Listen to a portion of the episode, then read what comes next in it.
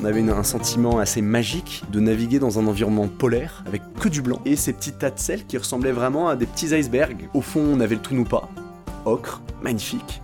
Au-dessus, on avait des nuages noirs et à perte de vue ce blanc. Donc c'était vraiment une session absolument magnifique et, super émouvante pour nous parce que ça y est, on savait qu'on avait gagné l'expédition. On n'avait pas traversé le salaire d'Uyuni, c'était bien ça l'objectif, mais à minima, on avait réalisé cette première, à savoir qu'a sur le salaire d'Uyuni. Bienvenue sur l'aventure, c'est l'aventure, le podcast qui vous fait découvrir chaque semaine durant 20 minutes un récit hors du commun par des aventuriers comme vous et moi. Si vous souhaitez nous soutenir, pensez à vous abonner à l'aventure, c'est l'aventure sur votre application préférée et à nous laisser 5 étoiles en avis sur Apple Podcast. Bonne écoute L'aventure C'est l'aventure. L'aventure C'est l'aventure. L'aventure Es la aventura. Bonjour à tous, on met aujourd'hui les voiles pour la Bolivie avec Stanislas. Bonjour Stanislas Bonjour Benoît. Stanislas, c'est avec grand plaisir que je te rencontre, car j'ai un peu l'impression de faire face à un parrain. Toi aussi, tu es passé par Dauphine et par des études à Milan. Tu es un entrepreneur, tu as créé la startup Haussmann qui bouleverse le marché de l'immobilier. Tu es aussi engagé comme officier réserviste dans l'armée de terre et enfin père de famille. À côté de tout cela, tu as su trouver le temps pour un projet très personnel. Ton défi a été d'être le premier à traverser le plus grand désert de sel au monde, le Salar d'Uyuni en Bolivie, en kitesurf, c'est-à-dire euh, sur une planche tractée par la force euh, du vent grâce à une voile. Exactement, on est parti il y a maintenant quasiment trois ans traverser ce gigantesque désert de sel, en Bolivie comme tu le disais, et tu auras remarqué qu'il y a quelque chose d'assez antinomique dans le fait de vouloir traverser un désert de sel en kitesurf, qui par définition euh, a besoin d'eau. En fait, le- ce désert de sel, qui s'appelle le Salar d'Uyuni, comme tu le disais tout à l'heure, a la particularité de se couvrir d'une très fine couche d'eau, une fois par an, de manière éphémère. Quand je dis une fine couche d'eau, c'est entre 1 et 10 cm maximum, euh, répartie de manière très inégale sur le Salar, et ça dure une à deux semaines maximum. Et donc on voulait profiter de ce moment éphémère pour être les premiers à traverser ce désert en kitesurf. D'accord, tu dis on parce que t'étais euh, accompagné. Exactement, on était en tout quatre, plus un guide, deux kiteurs, donc je suis parti avec Paul-Henri, Paul-Henri Chopin, et puis également avec un ami d'enfance, Benoît, qui s'occupait de toute la partie logistique, et avec Julien, qui est le réalisateur du film qu'on a fait par la suite et qu'on a présenté dans de nombreux festivals d'aventure. Alors comment euh, t'es venu cette idée de surfer sur une couche d'eau de 5 cm Alors l'idée est venue assez par hasard. J'apprenais le kite, euh, le kitesurf à Darla. Euh, Darla qui est un spot de kite qui est assez réputé, qui se trouve dans le Sahara occidental, donc au sud du Maroc. J'apprenais le kitesurf là-bas. En parallèle de ça, euh, j'étais déjà allé en Bolivie il y a quelques années, lors d'un voyage. J'avais pas vu le Salar d'Uyuni avec de l'eau, mais je savais qu'il y en avait. Et puis j'étais également en train de lire un Mike Horn, Latitude Zéro, où il raconte la première circumnavigation qu'il fait, à savoir faire le tour de la Terre en suivant l'équateur. 30 km au sud, 30 km au nord, max d'écart. Et je trouvais ça assez extraordinaire ce qu'il faisait. Euh, j'avais moi-même beaucoup voyagé, j'avais jamais vécu de vraies expéditions. Je commençais à être frustré par ces voyages qui sont, qu'on le veuille ou non, toujours, toujours dans des sentiers qui sont déjà battus. On a beau euh, essayer d'aller le plus loin possible, on a beau essayer de, de sortir des, des sentiers battus et des sentiers touristiques d'une manière ou d'une autre, euh, on s'aperçoit que bah, le tourisme est déjà là. Et donc je cherchais quelque chose de beaucoup plus pur. Et à ce moment-là, le match s'est fait entre j'apprenais le kite, je connaissais la Bolivie et sa- ce fameux Salar d'Uyuni, et euh, ce que racontait Mike Horn, et c'est comme ça que l'idée est venue de euh, traverser le Salar d'Uyuni en kitesurf. Comment est-ce que vous avez identifié la partie du désert où vous pourriez kiter? Alors, super question. Ça, c'était le la, la- la grande question. Est-ce qu'il y aura assez d'eau ou pas sur ce salar? L'eau arrive de manière très éphémère entre janvier et février, et d'une année sur l'autre, elle arrive pas forcément dans les mêmes quantités et au même moment. Ça dépend beaucoup du phénomène El Niño. Donc la première chose, c'est que on regardait sur Internet directement. Euh, la NASA fournit des images jour après jour de l'ensemble de la planète, et donc on peut zoomer sur le Salar d'Uyuni et regarder avec des filtres que propose la NASA s'il y a de l'eau ou pas. Ça colore concrètement le Salar d'Uyuni qui est blanc, puisque c'est un gigantesque désert de sel, de bleu aux endroits où l'eau est, est présente. Et donc ça, c'était l'outil qu'on utilisait pour savoir à quel moment partir. Parce qu'on n'avait aucune idée du moment précis où il fallait partir. On disposait de euh, quasiment trois semaines, mais il fallait tomber sur le bon moment où l'eau est présente sur le salar. Et donc on suivait régulièrement l'évolution de l'eau, et puis on s'est dit, go, c'est le bon moment, parce qu'on voyait euh, qu'il y avait suffisamment d'eau sur le salar. Et en fait, le, temps d'arriver en Bolivie, les images satellites nous ont montré qu'il y avait quasiment plus d'eau sur le salar. Et donc en arrivant à La Paz, on a été super inquiets en disant, bah, il y a plus d'eau sur le salar, comment on va faire? Et on en a parlé à l'époque, je me rappelle, à la personne qui s'occupait de Terra Andina. Euh, Terra Andina qui était l'un de nos sponsors, et elle nous a proposé de faire une séance de chamanisme. Et de rencontrer des chamans pour essayer de faire en sorte qu'il pleuve sur le Salar d'Uyuni.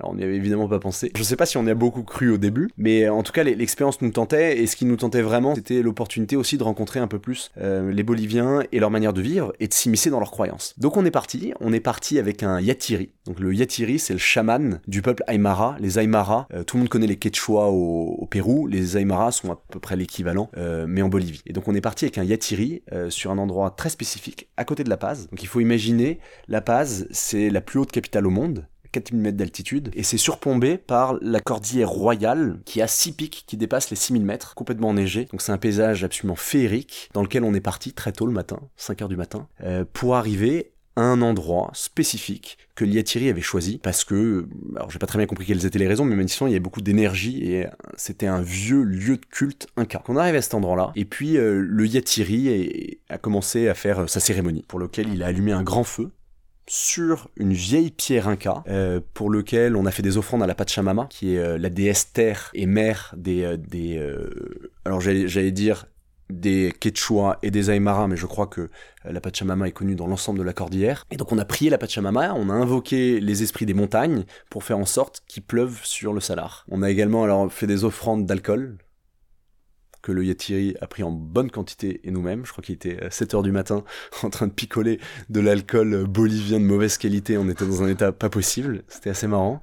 Et puis on a dû tous danser autour du feu, euh, le Yatiri avait un, pendule qui s'agitait autour du feu. Alors, petite anecdote assez marrante, euh, je vois le pendule s'agiter au-dessus du feu, qui reposait sur cette vieille pierre inca. Et évidemment, je me dis c'est pas possible, c'est lui-même qui le fait bouger. Et donc je lui demande d'essayer le pendule, et je prends moi-même le pendule en main, et il me dit bah amène le pendule au-dessus du feu, et tu vas voir ce qui se passe. Et donc j'ai amené le pendule au-dessus du feu, et c'est vrai que c'est très impressionnant parce que le pendule se met à tourner sans que vous fassiez quoi que ce soit. Donc c'était assez impressionnant. Et ça a été, ça a été en réalité entre les paysages sublissimes, les chants, l'ambiance qu'il y avait, euh, les prières du Yatiri, le fait qu'on était, euh, qu'on avait également un peu picolé, euh, un moment extrêmement émouvant et très étrange. Et tous les quatre, que ce soit Ben, que ce soit Polo ou que ce soit Julien, sur le chemin du retour, on parlait pas beaucoup et on était un peu sonné par ce qui s'était passé parce que c'est assez indescriptible, mais il y avait une vraie émotion et quelque chose d'assez euh, d'assez spirituel qui s'était passé à cet endroit-là. Je peux pas expliquer plus parce que j'ai pas d'explication tangible à donner, mais on avait tous ressenti quelque chose d'assez particulier pendant cette matinée avec le chaman. Magnifique anecdote. Alors, euh, qu'est-ce que vous avez ressenti au moment où vous avez pu voir de l'eau sur le désert de sel? Une joie, une joie immense et une gigantesque émotion parce que ça y est, ça commençait à concrétiser le fait que peut-être, parce qu'on n'était pas encore certain de pouvoir quêter, peut-être qu'on arriverait à quêter sur le Salar. Le Salar de Uni, ça fait une fois et demie quasiment la taille de la Corse, euh, donc c'est gigantesque. Pour la petite anecdote d'ailleurs, c'est visible à l'œil nu depuis la Lune, et on n'avait aucune idée de là où on partirait. La seule chose, c'est qu'on savait qu'on préférait partir du, partir du nord, puisque les vents dominants vont du nord au sud. donc il était plus facile de partir du nord pour descendre vers le sud. Et donc on a décidé de partir vers le nord, faute de mieux. Chemin faisant, en discutant avec euh, notre guide Eloy, notre guide Aymara, on s'est rendu compte que on pouvait rejoindre assez facilement un petit village qui s'appelle le village de Tawa, euh, qui est au pied d'un très gros volcan qui s'appelle le volcan Tunupa, qui monte quasiment à 5400 mètres. Et donc là on s'est dit mais super, on va monter là-haut, et quand on sera là-haut, avec un peu de chance, on pourra apercevoir de l'eau. Ou en tout cas, on aura la certitude qu'il y a de l'eau ou pas d'eau. Euh, et donc c'est ce qu'on a fait. On a dû demander la permission au, vieux chef du village d'entrer sur le Tunupa, qui est une déesse également pour eux. Et donc on est entré sur le Tunupa avec aucune idée de comment on pouvait rejoindre le sommet. Euh, on a réussi à, trouver une, ligne de crête qui finissait par rejoindre l'arête sommitale. Et après une montée qui était longue et épuisante, je pense que vers 5000, euh, 5200 mètres, quelque chose comme ça, on a tout d'un coup aperçu l'eau. Et alors là, mais une joie absolument gigantesque. On était crevés par l'ascension. Euh, on commençait à être un peu désespéré de pas savoir s'il y avait de l'eau sur ce salar, qui compromettait évidemment toute l'expédition. Et donc joie gigantesque quand on a aperçu l'eau depuis l'eau du Tunupa. Il faut imaginer en plus la, beauté du paysage parce que le Tunupa est un volcan, un volcan qui est ocre avec des couleurs ocre, jaune, rouge. Et puis au loin, on voyait à perte de vue le salar d'Uyuni, donc du blanc, plat. Et tout d'un coup, quelques taches de bleu qui représentaient les bâches d'eau, euh, bâches d'eau vers lesquelles du coup on est, on s'est dirigé très rapidement. On est je pense qu'on a cavalé, on n'a jamais couru aussi vite pour redescendre cette montagne. Euh, on, s'est engouffré dans le 4x4 et puis on est parti je pense, 20 km de Tawa, un peu plus vers l'ouest, pour rejoindre les bâches d'eau. On arrive sur les bâches d'eau, on sort du 4x4, on sort des petites règles qu'on avait prévues pour pouvoir mesurer la profondeur d'eau, et alors là, déception total, il y avait un centimètre, peut-être deux centimètres d'eau. Et en plus, c'était sur de l'eau très récente, donc les, euh, cristaux de sel étaient très acérés, donc absolument impossible de kiter là. Mais donc j'ai vu sur votre film que vous avez réussi à, à. Alors, est-ce que euh, tu peux nous euh, replonger dans l'instant où ta voile se gonfle pour la première fois? Je vais, te replonger dans l'instant. Mais je vais même te raconter juste avant ce qui s'est passé pour que vous compreniez bien l'émotion qu'on a eue à ce moment-là. On est super déçus parce qu'il y a 1 à 2 cm d'eau maximum et puis on décide de camper euh, sur une partate de corail qui était là parce qu'on est sur le salar et on verra bien demain si on trouve pas un peu plus d'eau. Et au petit matin, on décide de faire le tour de l'île et là, grosse surprise, on ne sait pas pourquoi, parce qu'il n'a pas plu pendant la nuit. L'eau et le niveau d'eau a monté et on a euh, quasiment 8 cm d'eau. Donc là, l'enthousiasme monte, mais il manque le vent. Pour l'instant, il n'y a pas un pet d'air. Et puis, euh, pendant l'après-midi, on voit les nuages noirs qui commencent à s'amonceler, le vent qui monte, un orage qui commence à se former, et on décide de partir kiter. Donc on prend tout notre matériel, euh, matériel assez spécifique parce qu'on se retrouve à, à 3700 mètres d'altitude à kiter dans quelques centimètres d'eau. Euh, donc on n'a pas de combinaison, on a une grosse salopette de car qu'on a mis par-dessus un espèce de sous-vêtement euh, thermique qu'on utilise en montagne parce qu'il fait très froid la nuit et, le matin également. Et puis euh, par-dessus une petite combinaison de néoprène qu'on espère pouvoir nous protéger de l'eau qui est ultra, ultra, ultra salé. Et puis on a des grosses lunettes pour se protéger du sel et du soleil. Le vent monte de plus en plus, on se retrouve avec euh, quasiment 40 nœuds de vent, ce qui est beaucoup. Et on a une petite inconnue, c'est qu'on connaît toujours pas cette portance de l'air. Donc pour ceux qui connaissent le kite, on sort avec des 7 et 9 mètres carrés, qui sont des petites ailes. On sent que les 7 et 9 mètres carrés porte bien. Polo est un peu plus lourd que moi, il prend la 9 mètres carrés, je prends la 7 mètres carrés. Et puis, euh, et puis on a décidé de partir exactement au même moment. Donc on, s'est mis euh, sur le, le bord de la bâche d'eau.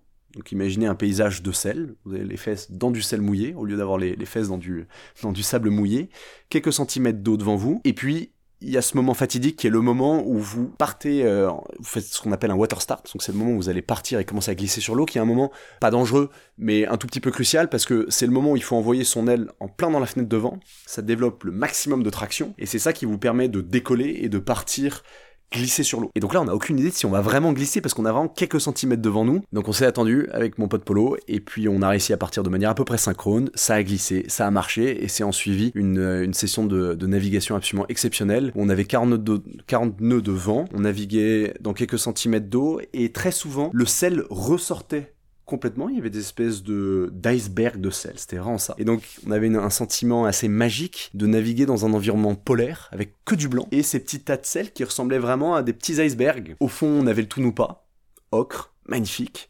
Au-dessus, on avait des nuages noirs et à perte de vue ce blanc. Et donc c'était vraiment une session absolument magnifique et, et super émouvante pour nous parce que ça y est, on savait qu'on avait gagné l'expédition. On n'avait pas traversé le salaire d'Uyuni, c'était bien ça l'objectif, mais à minima, on avait réalisé cette première, à savoir qu'a été sur le salaire d'Uyuni. Alors là, je pense qu'il est essentiel, même si ta description était très précise, de voir les, les images de ton film, parce que comme le désert est extrêmement plat et l'eau est, est lisse, on voit très bien les nuages se refléter sur l'eau, et on a l'impression que tu, tu surfes, t'es porté par une voile au milieu Ouais. des nuages, en suspension.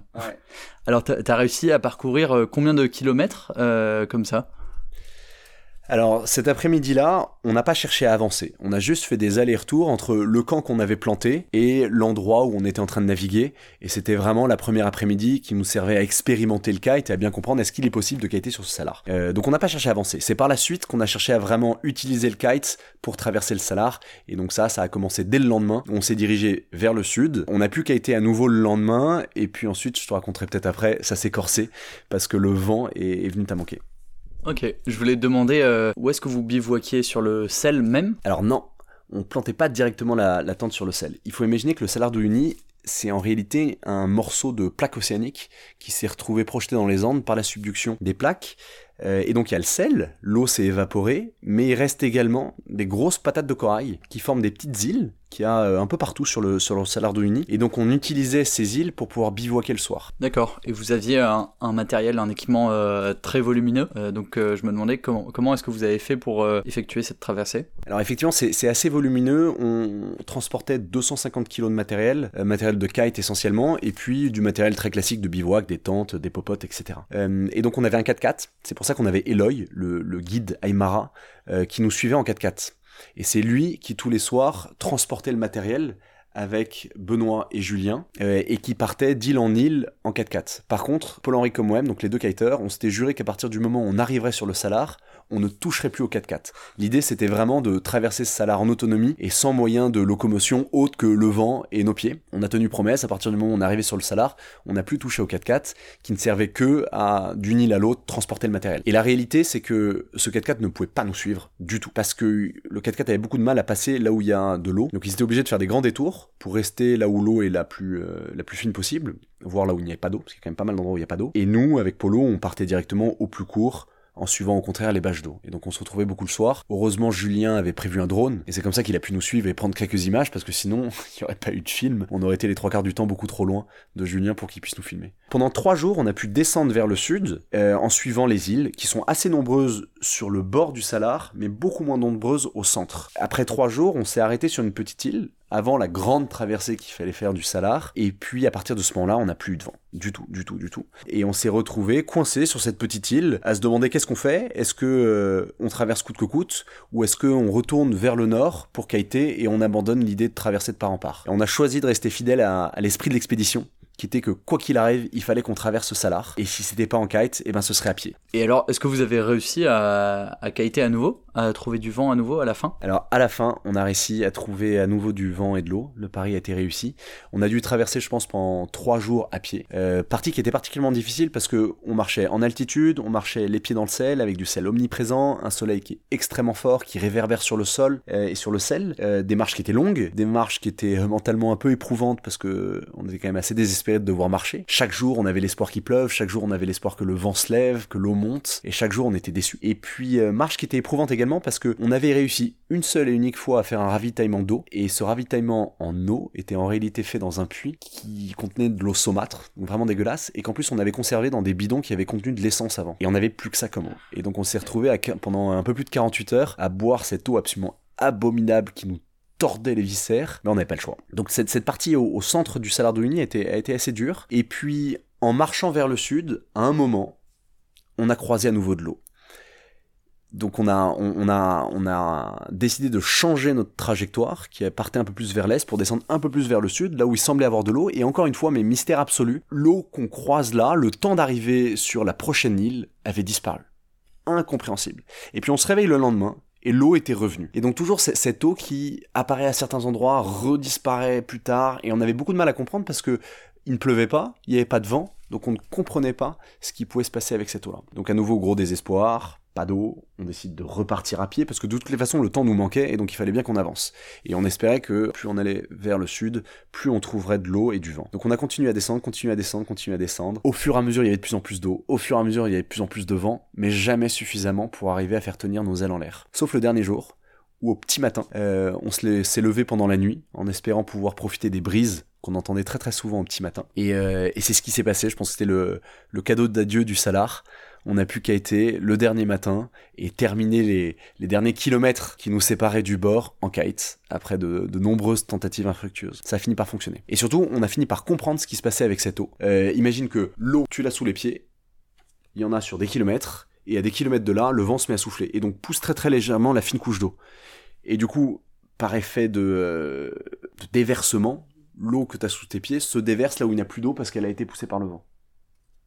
Mais je pense qu'on nous garde le. Je pense qu'on peut pas parce que c'est incompréhensible. Euh, tu vois ce que je veux dire ou pas? Ouais, ouais. que dalle. Que dalle.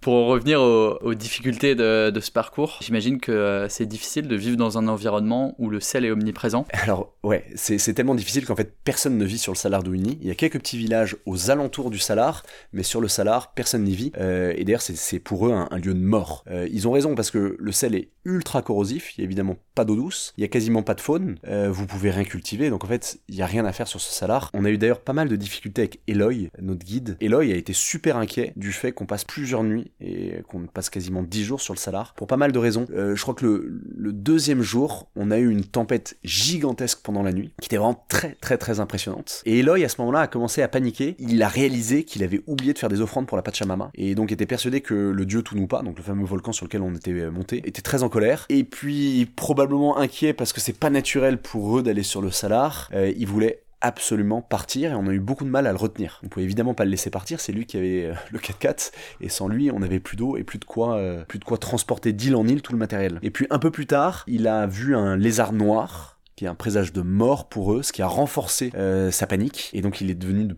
plus en plus difficile de le retenir sur le salar. Bon, on a, fini par y arriver, on a fini par réussir à le rassurer, mais ça a été compliqué avec lui. Et donc ça illustre bien le fait qu'on peut pas vivre sur ce salar. Et alors les, les corps se sont difficilement acclimatés. Euh, le, sel était omniprésent et donc on en avait partout sur la peau. On avait de toute façon très peu d'eau, donc il était extrêmement difficile de se rincer. Ce qui peut montrer à quel point ce sel est corrosif. On avait des salopettes de car, qui sont des salopettes qui sont vraiment faites pour la navigation hauturière et qu'utilisent les marins pour aller naviguer pendant euh, plusieurs semaines.